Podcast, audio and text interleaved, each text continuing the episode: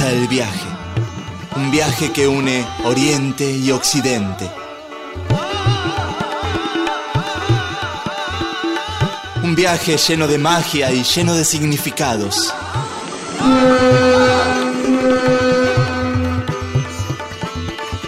Esto es Oriente Express.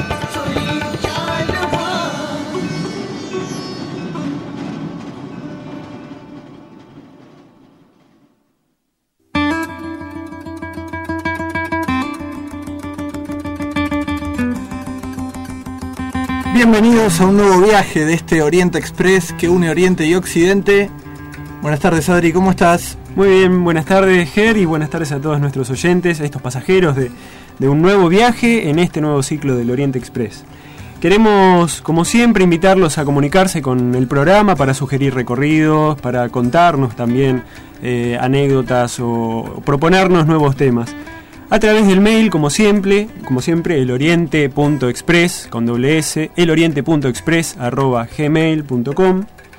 Acercarse al blog, eh, eloriente-express.blogspot.com Y ahora también nos pueden buscar en, en Facebook, Adri. No Así sé si la, la- la novedad del Oriente Express.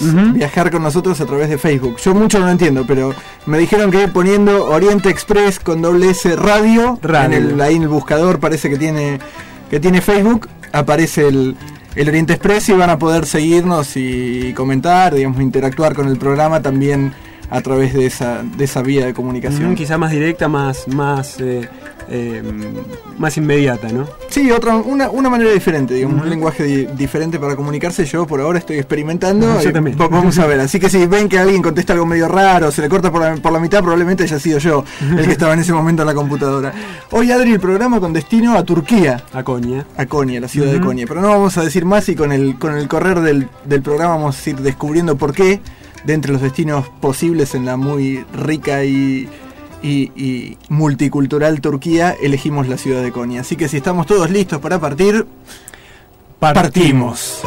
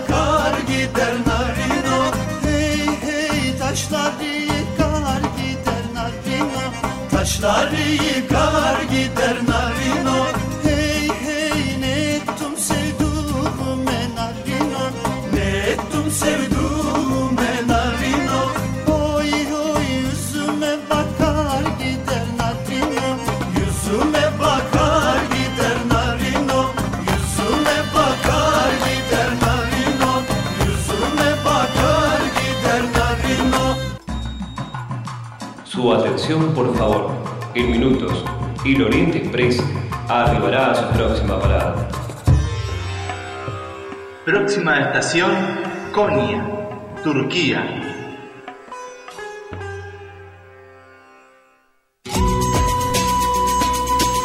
Bueno, y llegamos, como habíamos prometido, a la ciudad de Konya, en Turquía. Primero vamos a contar un poco de, de qué se trata, dónde queda. Bueno, atravesamos con el tren la región de Anatolia, que queda en el centro sur de Turquía. Y Konya está ubicada en un altiplano a unos 100 metros de altura. Y parece que los primeros asentamientos en esta tierra remontan a, a edad prehistórica y tienen más o menos unos 10.000 años. Unos 10.000 años, sí. La ciudad de Konya fue fundada el- alrededor del 3000 antes de Cristo. Y hay varias leyendas acerca de su fundación. Una de estas, que tiene que ver con el nombre, es que la que cuenta que Perseo luchó y mató a un potente dragón que tenía bajo su control la ciudad. Y la gente, liberada, para agradecerle, construyó una- un obelisco en honor de Perseo con su imagen. Y en griego, imagen se le dice ícono. Entonces parece que de esta palabra, ícono, salió el nombre eh, Konya. El nombre Konya. Exactamente. Además de eso, en esta ciudad se encuentra la tumba de Rumi. Ahí Rumi llegó alrededor del 1228 y hoy en día cada mm, diciembre, todos los años en diciembre se celebra un festival que se llama Sebi Arur y para recordar la, la llegada y la importancia que Rumi. Sí, ya claro. vamos a hablar un poco más en detalle de Rumi, pero como primera mención, digamos que es un reconocidísimo poeta. Poeta, sufi, artista. filósofo, artista, Filósofo, que sí. vivió y se desarrolló precisamente, si bien no nació, pero sí, sí vivió y desarrolló su actividad mayoritariamente en esta, En esta ciudad, en Konya, sí. Eh, Shams Tabriz fue, fue su maestro, fue el maestro de, de Rumi. Él es el que inicia a Rumi en esta senda del misticismo, la música y la danza. Y es en esta ciudad en la que, en la que ellos, en la que ellos se encuentran. Se encuentran, sí, en Konya. Y a- en esta ciudad es donde establecen su relación y, a través de esta relación es que Rumi termina finalmente por vincularse con, eh, con, estas, con estas artes, sobre todo con la poesía, la música y la danza. Sí, que quizás lo más conocido de Rumi, digamos, en Occidente, el tema, de, Sí. el tema de la poesía. Pero también está esto otro de la danza, que es algo muy fuerte, que vos decías recién. Ceci. Sí, es, es dentro de, de lo que fue la vida espiritual de, de Rumi, la danza ocupó y la música ocuparon un lugar eh, muy importante. Para él la danza no fue un, un mero complemento lúdico, se podría decir, de lo que es el, el- la vida espiritual del derviche. Tampoco fue eh, una catarsis. Fue muchísimo más que eso, fue realmente un camino, un camino completo y real que Rumi eh, siguió hacia lo divino. Él dijo en algún momento eh, estas palabras, varias son las sendas que conducen a la verdad. Yo he elegido la senda de la danza y de la música. Y verdaderamente para él la danza y la música fue una vivencia profunda de lo sagrado. Sí, esto pone por ahí un poco en contexto lo que vos lo que vos decías recién, digamos, la danza no solamente concebida como un, y la música integrada con la danza, de esta danza tan particular que ahora podríamos hablar un poco de ella, Sí. no solamente concebida como, como acto o hecho artístico, que sí lo Ujú. era, como algo, digamos, que expresa belleza, sino también como una búsqueda interpretada por los mismos, por los mismos bailarines, ¿no? Sí, sí, re- realmente como esto, como una búsqueda, una profunda búsqueda espiritual, una profunda búsqueda de lo sagrado. Él para llevar adelante eh, esta manera de encarar el arte o estas artes, organiza una funda, una orden que es la Orden Melblevi. Y los derviches Melblevi son los que han bailado desde esta, desde esta época, desde el año 1200, han bailado esta danza que se llama Sama, que es una danza sagrada. Esta danza ocupa una porción central de lo que es el trabajo de la orden de la orden Mevlevi. Ahora, para nosotros entender hoy qué significó verdaderamente eh, para un místico musulmán del siglo XIII la música y la danza es algo bastante difícil de comprender. Sí, sí, es difícil bastante de difícil explicar Sí. desde hoy, digamos, acontecimientos que tienen que tienen significado y sentido en el específico contexto en que se dieron ni mientras Rumi estaba, digamos, dirigiendo esos trabajos. Esos pero, trabajos. eh, es difícil, digamos, ustedes pueden ver, incluso nosotros hemos subido al blog algunas imágenes para que ustedes vean de cómo se interpreta la danza, pero digamos, no es solamente, es más, precisamente Rumi lu- luchó siempre en, en sus enseñanzas porque las cosas no fueran entendidas de manera, de manera estática y externa, digamos, no es que la danza en sí y la técnica de la danza No. sea exclusivamente portadora de algo, sino que eso era algo que Rumi en base al conocimiento que él había recibido de su maestro, dispuso en ese momento, en ese lugar determinado, para esas personas determinadas que fueron sus discípulos en, en aquel momento. ¿no? Sí, sí, eso es así, tal cual. Eh, lo que sí se puede decir hoy es que para Rumi la danza y la música tenían un sentido totalmente trascendental y sublime. Y ese fue el sentido que le quiso dar a estas dos artes. Él fue básicamente esto, fue un artista en el sentido más cabal y profundo Sí, de sí, la sí. palabra. ¿Y qué hay de la forma de la danza, Ceci? Porque a mí me parece que la forma como se ejecuta la danza, eh, digamos, dice Algo mucho acerca tiene, de claro, cuál, es la, cuál era la actitud que se esperaba del bailarín y qué era lo que Rumi había puesto en esa danza. Porque tiene una forma muy particular de bailar. Mm. Tiene una forma se baila especial. solo, por ejemplo. sí. Tiene una, una forma muy especial. La esencia de la danza es girar en dirección del corazón. La persona gira sobre sí mismo y esta es la forma es que, en que ejecuta la danza. La mano derecha se coloca extendida hacia el cielo, hacia lo alto, con la palma mirando al infinito. Y la mano izquierda se, se, se dirige hacia la tierra. Esto hace que el derviche, la persona que está bailando, se convierta en un mediador entre el cielo y la tierra, un mediador entre lo infinito y lo finito. La persona se vacía, se transforma en un canal y enfoca toda su atención en la unión con el todo. Y necesariamente, digamos, por las características de la danza, este giro permanente sobre el propio eje, una de las cosas que impone es precisamente la búsqueda y el no perder, porque digamos, esta danza tenía que ser sostenida durante mucho tiempo. O sea, primero buscarlo y encontrar el propio eje, digamos, el propio centro Sí. para danzar y después mantenerse Y después girando alrededor de ese eje, digamos, sin salirse de ese eje, digamos. Y eso dice mucho también, eso en el plano de lo meramente físico, lo que puede verse desde afuera, y dice mucho Pero lo de afuera se corresponde con lo de adentro. Y como vos decías hoy, hay una, una cosa que siempre recalcó Rumi, que tiene que ver con esto de la forma de transmitir, en esta relación particular del maestro y el discípulo, y de las, de las reglas precisas que él hizo que tenían que ver con esto que decías vos recién, con el lugar, con la gente y con el momento. Por eso se dice, los, los, los sufis dicen, y son claros y, y- y bien concretos en esto, de que eh, la danza, por un lado, eh, no es de aplicación universal, digamos. Sí, sí, no es una receta. No es una receta, no es un giro estándar que su- se, puede usar en cualquier lugar del mundo y esto sí. tiene como un efecto. Y que basta con en- imitar eso para que Claro. el efecto se produzca. al contrario, ellos lo que dicen es que si bien la técnica es bien concreta, como las condiciones ambientales, las personas cambian, el, el ambiente en general cambia, la danza también podría cambiar, cambiar. En, a lo largo del tiempo. Por eso son, son este, recalcan en esto que no es eh, que no es una receta, que no es algo de aplicación universal, que tiene muchísimo más que ver con un desarrollo interior que con una técnica, si bien la técnica sí es, este, es bien precisa.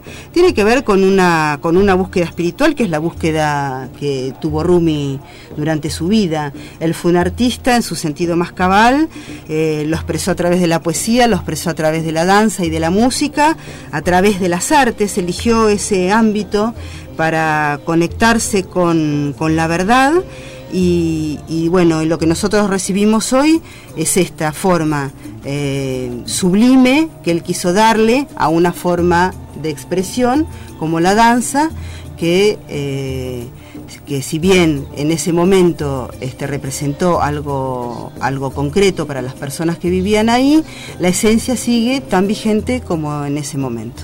Comunicate con el Oriente Express a través del teléfono 482-3215 o a través de nuestro mail eloriente.express con doble s eloriente.express arroba gmail.com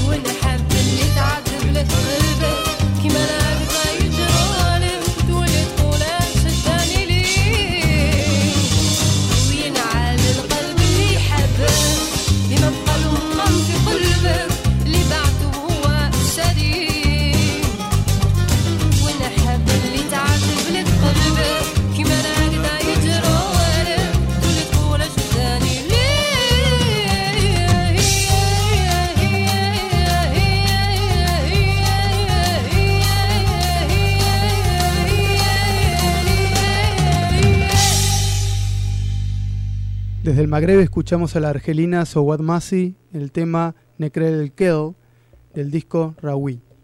¿Cómo imaginamos a Turquía? Turquía, me imagino que es un país que no está muy contaminado, como que bastante intactos en algunas cuestiones culturales.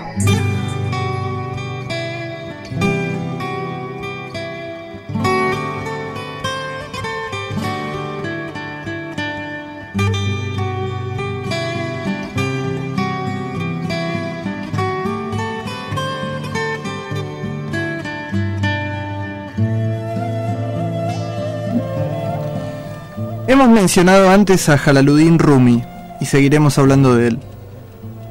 Pero su figura no puede ser entendida cabalmente sin una referencia a otro hombre notable, su maestro, Shams de Tabriz. Shams nació en la ciudad de Tabriz, en Persia, en el territorio de lo que hoy es Azerbaiyán, al norte de Irán, a mediados del siglo XII. Se decía de él que ganaba su vida como tejedor de cestas, y que impartía conocimiento como un maestro errante. Uno de los rasgos salientes de Shams, y que resulta evidente también en Rumi, es su oposición a los dogmatismos de cualquier clase, incluidos obviamente los dogmas religiosos. El modo en que encarnó la enseñanza hizo siempre foco sobre el valor insustituible de la experiencia. Como contracara, mostraba cómo muchas veces opiniones, palabras o argumentos no son más que los disfraces con que se visten y ocultan las verdaderas intenciones de los hombres. Él les restó todo valor. Para él, la búsqueda de la verdad solo podía emprenderse desde la experiencia personal, y por eso combatió los dogmas. Se cuenta que la siguiente historia ocurrió en Persia. Shams de Tabriz era por entonces un maestro ya muy conocido en todo el reino. El rey que gobernaba en ese momento tenía un hijo que cayó gravemente enfermo. El niño, a pesar de todos los cuidados que se le dispensaron, falleció. Ante ello el rey, víctima de gran dolor y desesperación, mandó publicar un edicto mediante el cual compelía a los sacerdotes del reino a devolver la vida a su hijo, bajo la pena de suprimir la religión. Los rezos y plegarias de los sacerdotes se multiplicaron por miles, pero no dieron resultado. Entonces ellos suplicaron desesperados a Shams para que los ayudara. Así que Shams accedió y fue hasta el palacio donde yacía el joven.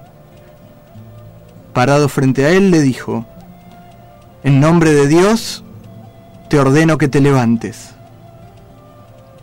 Pero el cadáver siguió postrado. Todos quedaron desanimados, intercambiando miradas de desesperación. Entonces Shams de Tabriz se paró nuevamente sobre el joven y le ordenó al cuerpo, en mi nombre, levántate. Y el niño se incorporó con vida y corrió hasta los brazos de su padre. Los sacerdotes presentes se escandalizaron y de inmediato acusaron a Shams de Tabriz de blasfemia. Lo acusaron de creerse Dios y el rey como castigo lo mandó a desollar. Shams había actuado desde su experiencia y conocimiento. Incluso realizó una demostración de la aplicación práctica de ese conocimiento. Pero las opiniones e intenciones de los sacerdotes y del rey eran más fuertes que cualquier otra cosa. Los mismos hombres que pedían desesperados por la vida del pequeño, el propio padre quebrado de dolor ante el hijo muerto, reaccionaban contra el verdadero hombre de conocimiento que había osado desafiar sus intereses.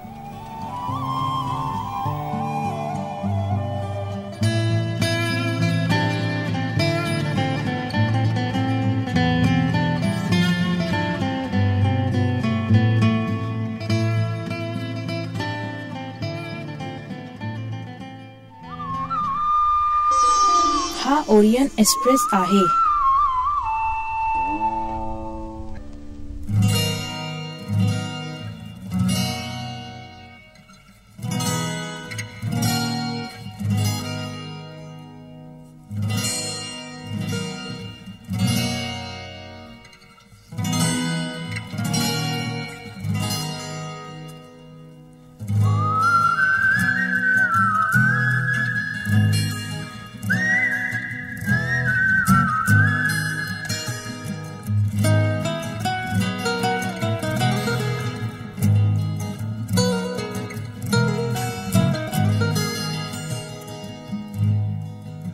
پنجره با یه قفص یه هنجره بی هم نفس.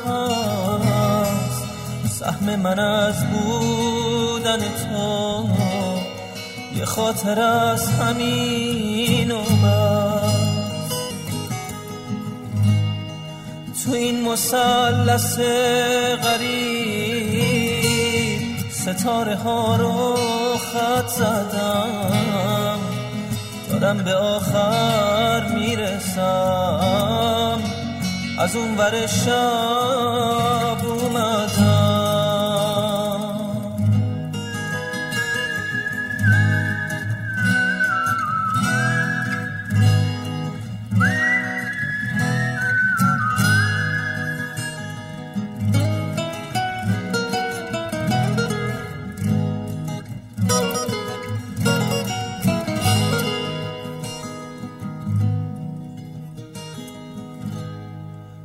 شب که مثل مرزیه خیمه زده رو باورم.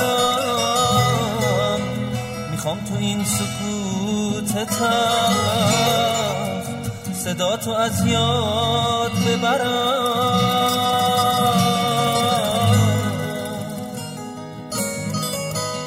بذار که کول بارم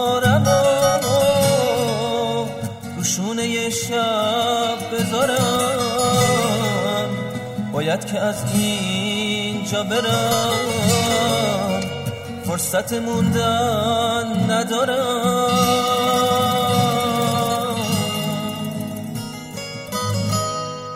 داغ ترانه تو نگاه. شوق رسیدم تو تنم. تو حجم سرد این قفص منتظر هر زدنم.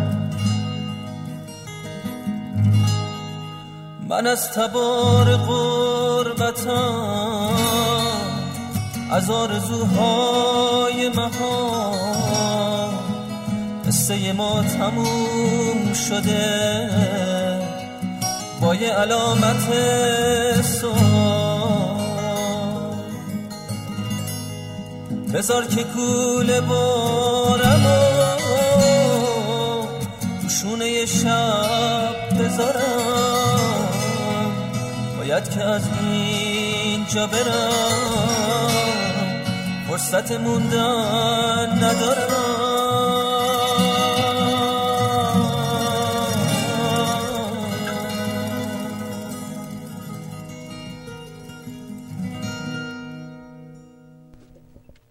Escuchamos desde Irán a Shahmer Agili el tema Alamate Soal de la banda sonida de la película Pare Parvaz. Viaja con nosotros en la web. Subite a nuestro blog eloriente-express.blogspot.com eloriente-express.blogspot.com y descubrí los colores de Oriente. Esto es Oriente Express.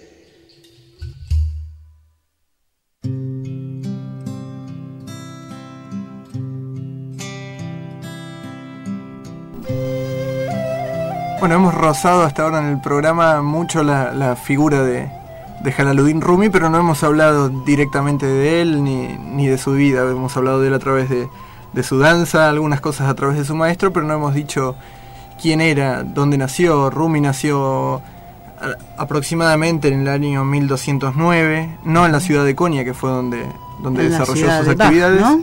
sino en la ciudad de Bach. Y era hijo de Bajadín Belid, que, que era, mm, digamos, su padre era como una suerte de teólogo, una persona muy, muy erudi- erudita, de mucho conocimiento y muy respetada en la, en la comunidad de entonces. Y también gracias a ello fue que Rumi tuvo la posibilidad de acceder a los círculos de enseñanza digamos, eh, teológica, artística y científica, digamos, en aquel tiempo, digamos, los círculos de enseñanza mezclaban mucho, todo esto no estaba tan, tan separado como en, la, como en la modernidad y pudo acceder a estos círculos de enseñanza más prominentes de la época en función de que su padre era, era la persona quien era, digamos, era una persona de reputación, una persona importante. Así fue que Rumi joven viajó por distintos lugares, estuvo en Alepo, estuvo en Damasco, y Sí, siempre... Un poco escapando de, también de las invasiones y de las guerras, pero también otro poco como una manera de instrucción que le, que le dictaba su padre, ¿no? Seguro, sí, como, un- como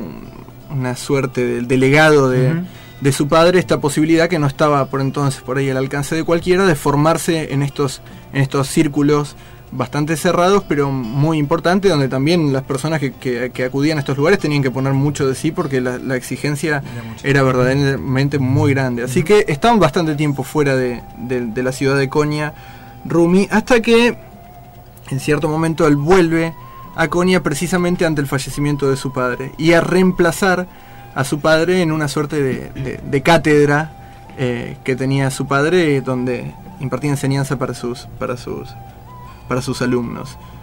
Cuando Rumi este Rumi muy muy erudito muy muy formado en la ciencia y en el arte y en, en la teología imperante en el momento vuelve a Konya después de un tiempo de estar impartiendo enseñanza a sus alumnos ahí en Konya vive un acontecimiento muy fuerte que marcaría todo el resto de su vida y que sería el motor de la vida conocida, digamos, por nosotros de Rumi y el disparador de su obra y todo, que es el momento en que conoce a este que dijimos que era su maestro. A Shams de Tabriz. Shams de Tabriz. Shams de Tabriz era como la contracara absoluta de Rumi, digamos, de este Rumi joven que describíamos como una persona erudita, como una persona circunspecta, seria, formal, digamos. De Tabriz era, como decíamos recién antes en la editorial, un maestro errante, de esos que la, la apariencia pueden tener hasta la apariencia hasta la apariencia de un mendigo. Andrajosa. Ujú. De hecho, el primer encuentro que tienen en Konya es un encuentro en el cual Rumi estaba, digamos, en una actitud muy, muy solemne detrás de una pila de libros eh, y leyendo uno, uno de esos libros. Y Shams se le acerca y le pregunta, digamos, un desconocido para él, de, de apariencia Andrajosa. Sí, sí, sí. No, no del todo amigable, pro- probablemente le pregunta qué estás haciendo. Y Rumi, con cierta, digamos, una actitud bastante, bastante altanera y vanidosa, le responde, lo que estoy haciendo es algo que vos no, no podrías entender. Le dice mientras estaba leyendo uno de estos libros tan, tan importantes. Y, cu- y cuenta la historia que en ese momento Shams tomó esa pila de libros que estaba leyendo Rumi y las arrojó a, un, a, un- a una especie de lago que había en el lugar. Y Rumi se desesperó, porque tam- pónganse en contexto también de lo que, de lo que eran los libros, Los en, libros esa en época, esa época, digamos, claro. El factor de, de- de- de poder que daba no solo estar alfabetizado, sino Sí. tener libros en su poder, digamos, era algo muy importante que distinguía claramente a una persona Sí, de la era un otra. objeto de prestigio. Tal cual. Entonces, Rumi desesperado, cuando ve que todos los libros habían ido al agua, se tira al agua, los agarra y, a medida que los empieza a sacar, va notando que los libros que sacaba del agua estaban secos. Y entonces James de Tabriz le dice, eso es lo que vos no podés entender. Entonces podemos inferir que toda su formación, toda su, su- sus años, su juventud de, de estudios con su padre o con diferentes sabios y maestros, toda su, su erudición no fue lo que lo llevó a ser lo que fue, sino que a partir de este momento y este encuentro con, con una persona del- de la talla de Shams, lo modificó completamente. Sí, tal cual, Adri. De, de hecho, digamos, este elegimos aislar este acontecimiento en particular de la vida de Rumi porque precisamente marca un quiebre muy grande en, en su biografía, digamos, y, y en su actitud Claro. hacia adelante. Digamos, Rumi, a partir de que conoce a James de Tabriz, digamos, también como ilustran estas las circunstancias en que lo conoce, va rápidamente a empezar a abandonar esta actitud de, erudito, de, estudioso, de mm, apegado al, conocimiento formal, digamos, a la enseñanza del conocimiento formal, y va a, tomar la actitud opuesta, la actitud de oponerse digamos, a cualquier forma de, de dogmatismo, digamos, va a relativizar totalmente el valor de la palabra, pero de la palabra no porque la palabra no tenga valor, sino de la palabra como portadora de conocimiento, digamos, que alguien le da a otro, digamos, empieza a descreer de cualquier doctrina, de cualquier tipo, eh, no solamente religiosa, de cualquier doctrina que tenga pretensiones de, bueno, yo mediante estas palabras te voy a enseñar, o vos vas a aprender, vas a tomar, Sí, que tenga pretensiones de, de tener el conocimiento. Tal cual, y, y de transmitirlo. Incluso Rumi decía que de entre los di- diferentes dogmas, los dogmas es- espirituales o religiosos, entre comillas, eran todavía más peligrosos que aquellas creencias que se, que se, que se, que se engendraban desde, desde otro lugar, porque eso de ser el portador de la verdad, digamos, Claro. ¿eh?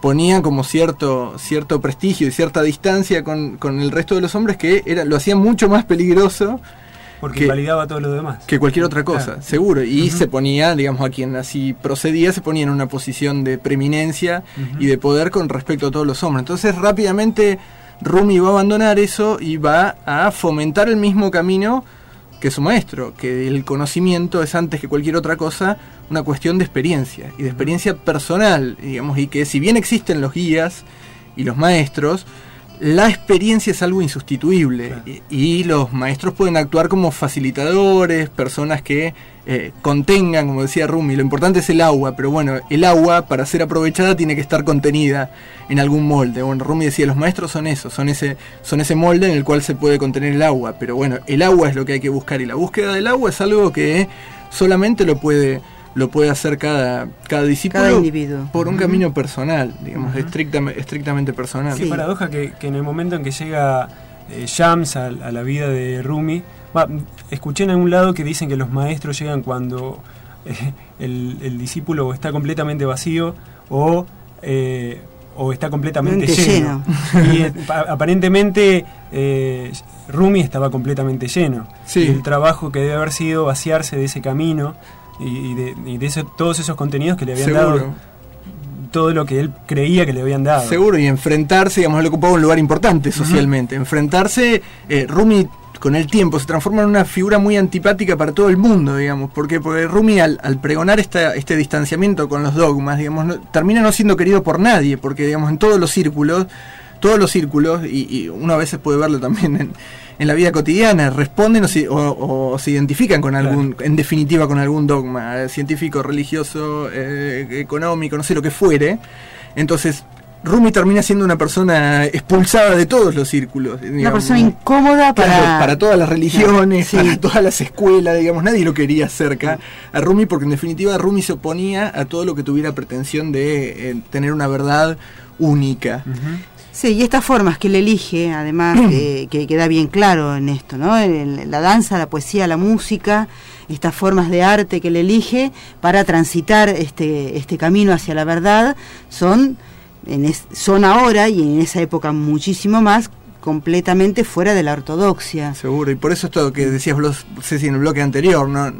Digamos, mm, quienes ident- pretendan identificar una forma de danza o lo que fuera con, con Rumi es precisamente desnaturalizar de alguna manera lo que lo que Rumi Mm. enseñó, porque él decía, no, los moldes externos no, no son lo importante. No Esto que decías vos, sí. Rumi enseñó una danza determinada en un lugar determinado, en- pero bueno, la danza puede ser esa o puede ser otra, sino Otra. lo que importa es ese sabor que deja Rumi, que es una, digamos, incitar al otro de alguna manera a través de la danza Sí, o de la música vaciarse a que el otro asuma una actitud Mm. activa, digamos, y que el otro busque. No está la respuesta, no hay alguien que pueda darle la respuesta, sino a lo sumo el maestro lo que puede es incitar en el en el en Para el, que- en sí, el para aspirante alumno- el, el- el deseo por Sí. Mm. conocer, digamos. Pero bueno, a pesar de que Rumi dijo todo esto en Occidente, sobre todo, es muy conocido como poeta. Entonces uno puede pensar, bueno, qué paradoja que Rumi, criticando de alguna manera el valor de las palabras y todo, termine siendo reconocido como un extraordinario poeta hecho que no niega a nadie, ni siquiera en Occidente, hasta la crítica literaria, digamos, no, no es necesario asignarle ningún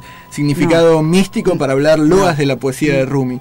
Pero bueno, Rumi ponía igual incluso su propia poes- poesía en ese contexto, digamos, y también son las libertades que permite el arte, digamos, ¿no? Porque el arte lo que fomenta precisamente es esa interacción entre el escritor, no es que hay- es algo que está ahí dejado por alguien y que está muerto y que puede ser interpretado en un solo sentido, sino que quien toma contacto con una, con una actividad artística, en este caso con un poema, también interactúa de alguna manera con ese poema y pone cosas de sí y lo completa. en ese poema. Pero Rumi decía expresamente de sus, de sus libros y, y del Masnavi, que fue como su, Su obra, su obra sí. capital, digamos, Sí. de sus tres obras, él decía, no tomen el, el Masnavi como una, como una revelación o como una verdad, ni usen el Masnavi para llevarlo debajo del brazo o para lucirlo, decía Rumi, sino tómenlo como una alfombra que pueden poner a sus pies y que la puedan usar y deslizarse en ella para volar.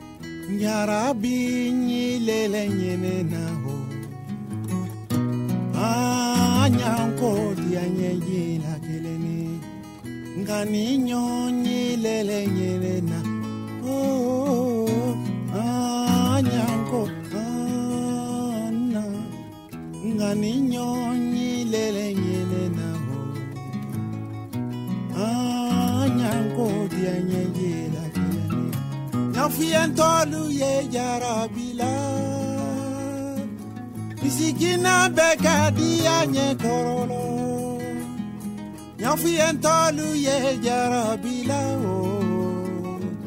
Bisikina beka dia nye korolo Ulu nyante nyona mpona luti ye nyono dinyani mobalu anyedinyorodia olunyante nyona mpona luti ye nyono dinyani mobalu anyedinyorodia ngani nyonyilelemi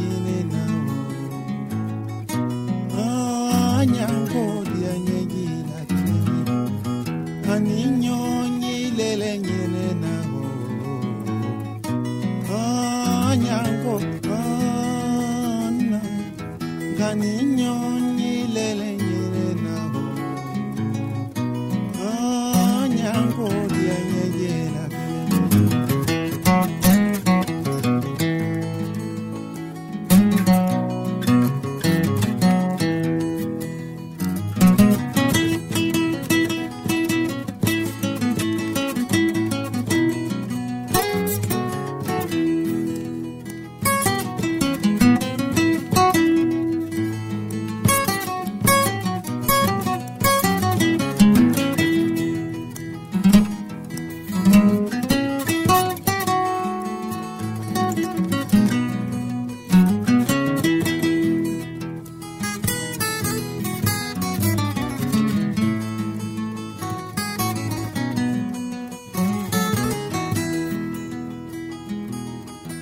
arabi lele nyine naho.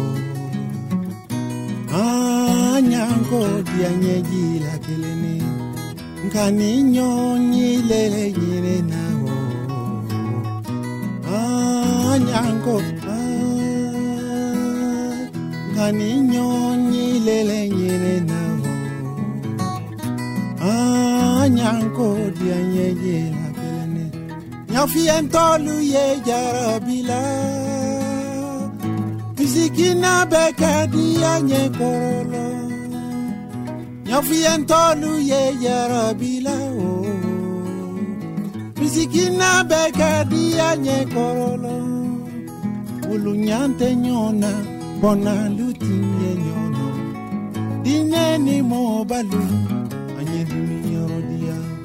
Ulu nyante nyona ona lutinye nyono.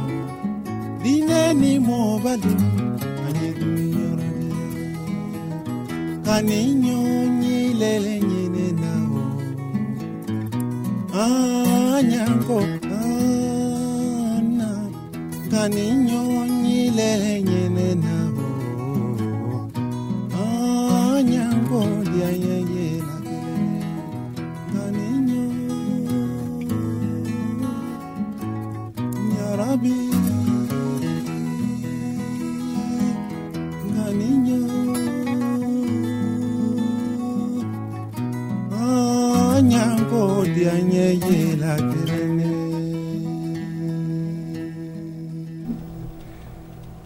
Acabamos de escuchar a Cante Manfila, cantante y guitarrista de Guinea, en el tema Agne Anko del disco Na Nigualé. ये Orion express आता है ¿Cuál es para vos la diferencia entre Oriente y Occidente? y la forma de pensar y la forma de, de vivir. Como que en Occidente se le da más prioridad a lo económico y en Oriente a lo espiritual. Es lo que me imagino yo, por lo menos.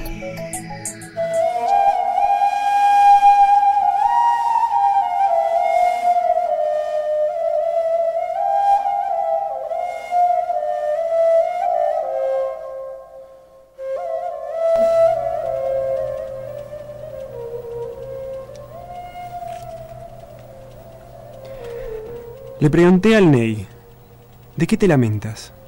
¿Cómo puedes gemir sin poseer lengua? El Ney respondió, me han separado del cañaveral y ya no puedo vivir sin gemir y lamentarme. Este es un fragmento de del Masnavi de Jalaluddin Rumi, que se refiere muchas veces al ney, que es un instrumento característico del sufismo, y es una flauta. Es esta flauta que escuchábamos.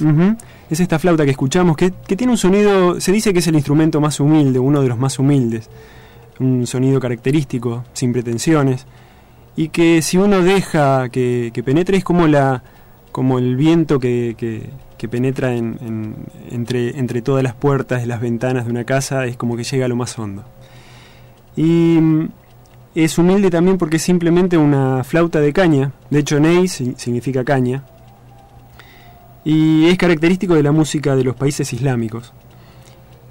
Es humilde también porque nació entre las manos de los pastores, que la tallaron con paciencia, y porque además tiene un, un- trabajo que mucho tiene que ver con, con algo de lo que veníamos hablando, de, que, que hace siempre hincapié Rumi, que tiene que ver con el vaciado, el trabajo cuidadoso y artesanal de, de vaciado, de agujereado, de tallado, de quitar todo aquello que obstruye eh, la esencia y el, viento y el, y el fluir de la melodía, de la música, todo eso que obstruye internamente tiene que ser vaciado, así como también sucede con el hombre, ¿no? Para, para, para poder expresar con toda la profundidad que puede expresarse el sonido más profundo, ¿no? Más esencial. Rumi hace muchas veces referencia entonces a este sonido, al sonido de la flauta Ney, y comienza el Masnavi, que es su, su libro principal.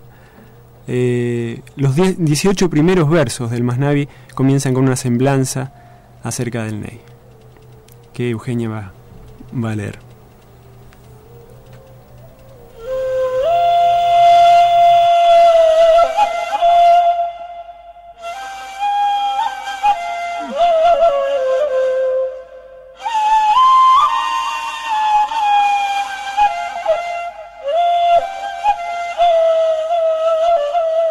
Escucha al Ney. Escucha su historia, que se lamenta tristemente de la separación. Desde que me cortaron del cañaveral, mi lamento ha hecho llorar a hombres y mujeres. Yo quiero un pecho desgarrado por la separación, para poder hablarle del dolor del anhelo. Todo el que se ha alejado de su origen añora el instante de la unión. En muchas asambleas entoné mi canto melancólico me hice compañero de los felices y los tristes. Todos me entendieron según su propio pensamiento, pero nadie trató de hurgar en mi corazón el más hondo secreto. Ese secreto no está lejano de mis lamentos, pero no tiene esa luz, ni los oídos, ni la vista para captarlo. No está velado el cuerpo por el alma, ni el alma por el cuerpo, pero nadie es capaz de contemplar el alma. Ese canto del Ney es fuego, no aire.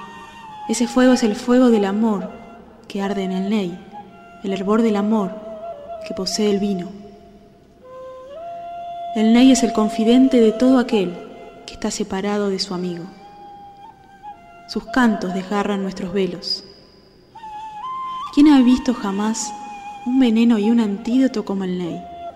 ¿Quién ha contemplado jamás un consuelo y un enamorado como él?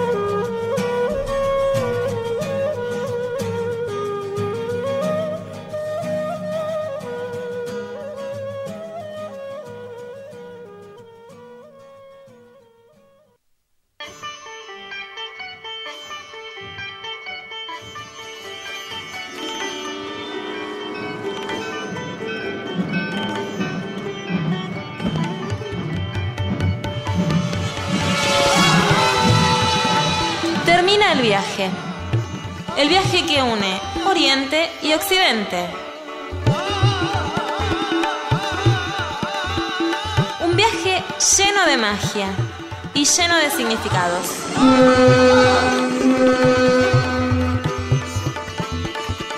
Esto fue Oriente Express.